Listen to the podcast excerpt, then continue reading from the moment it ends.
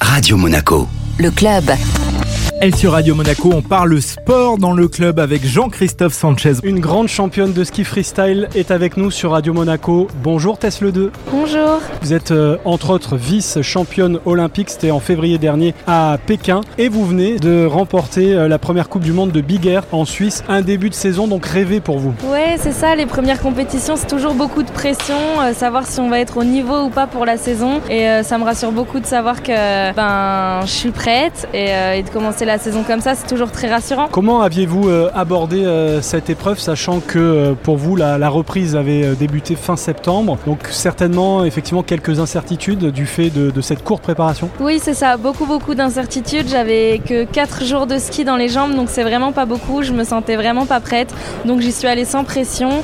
Euh, c'est beaucoup l'expérience qui a payé sur cette compétition, car c'était un saut très difficile à skier. Et donc j'ai décidé de mettre des figures que je maîtrisais bien, et c'est ce qui m'a servi pour cette victoire. Quels sont les objectifs que vous vous fixez pour cette saison justement Euh, ça va être encore une grosse saison, assez chargée. On a les championnats du monde au mois de février, donc c'est le gros rendez-vous de la saison. Et puis après, euh, comme chaque année, on va essayer d'être régulière pour jouer euh, le classement général.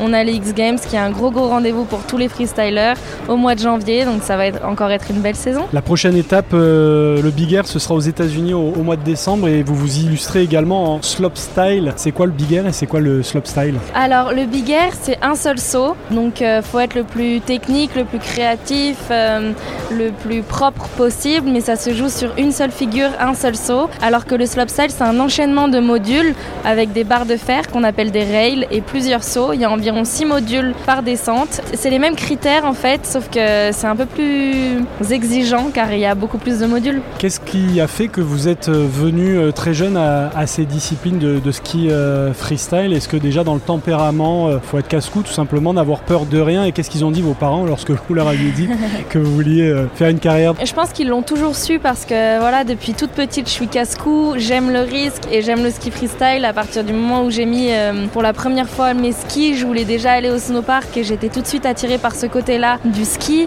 Après, aujourd'hui, je pense pas que je sois casse-cou, je suis même assez peureuse euh, dans la vie de tous les jours. Euh, je m'aventure pas à monter sur une échelle, un escabeau un peu cassé.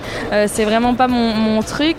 Mais sur les skis, c'est quelque chose que je maîtrise et que je fais depuis que je suis toute petite. Donc euh, aujourd'hui, euh, ces risques ils sont mesurés. Ma famille en est consciente aussi, donc euh, je pense qu'ils m'encouragent et ils me voient m'épanouir à fond là-dedans. Merci beaucoup Tess, merci. Merci.